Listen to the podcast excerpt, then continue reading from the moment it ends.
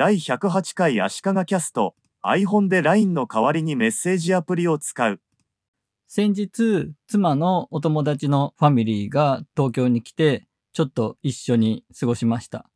旦那さんと私が別行動をした時があったんですが、その時、その旦那さんが奥さんとメールでやり取りしてたんですね。ガラケーじゃなくて iPhone なんですけども。で、LINE とか使わないんですか？と言ったら、LINE を使って人とつながる、いろんな人とつながるのが嫌だという話をしてました。で、その後、またみんなで会ってる時に、その話になって、奥さんからすると、写真を気軽に送ったりできなくて不便だと。あと、子供は LINE だけ使ってるので、父との連絡は母経由でメールで送ってるというのも不便だと言った話になりました。私が IT 系のことに詳しいと分かってるので、その旦那さんに LINE を入れるように進めてくださいよみたいなことをその奥さんから言われたんですね。そこで LINE を登録するときに電話帳とかをアップしないで他の人から探されたりもしないような設定にして家族間でだけ LINE をつなげるようにしたらいいんじゃないかと思ったんですけども LINE を使ってること自体がバレてしまえば結局 LINE 使ってるんだったら LINE でやり取りしましょうみたいな話になった時に断りづらいので LINE を使わずにメッセージアプリを使えばいいじゃないかと。そこの家族は全員が iPhone だったので iPhone のメッセージアプリでやり取りすればいいんじゃないかということを提案しました。iPhone のメッセージアプリは SMS と呼ばれるショートメッセージをやり取りするのに使えるんですが、相手も iPhone で iPhone 同士の場合は iMessage という機能が使えるというちょっと複雑な仕組みになっています。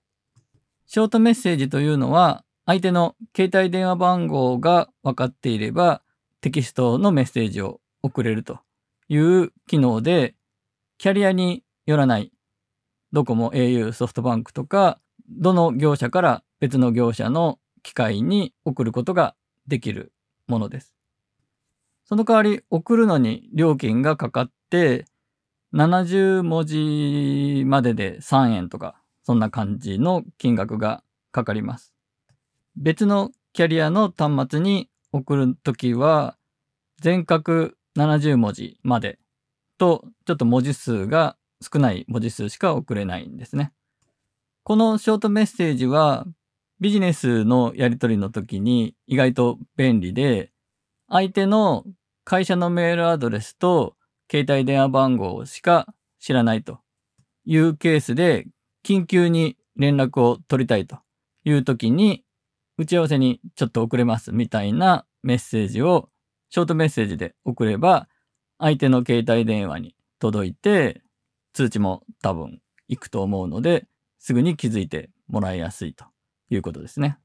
で、このショートメッセージを iPhone で送るときには、メッセージというアプリで送るんですが、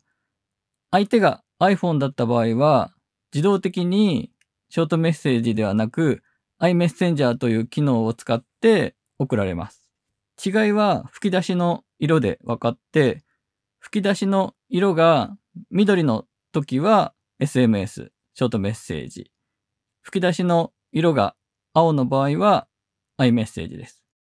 やりとりの一番最初のところに小さく iMessage か SMS、MMS という表示があるので、それでも区別はつけることができます。で、iPhone 同士で iMessage だと写真を気軽に LINE と同じような感覚で送ることができます。LINE スタンプのような感じのステッカーという機能もあります。で、そこの家族にメッセージアプリでのやり取りをお勧めして、家族みんなでつながることができて、写真も気軽に送れるようになって、めでたしめでたしという話でした。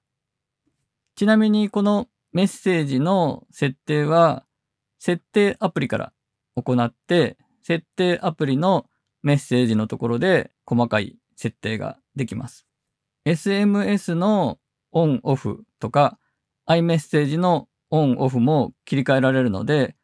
うまくいかないという人は、ここの設定アプリのメッセージのところで設定を変更する必要があるかもしれません。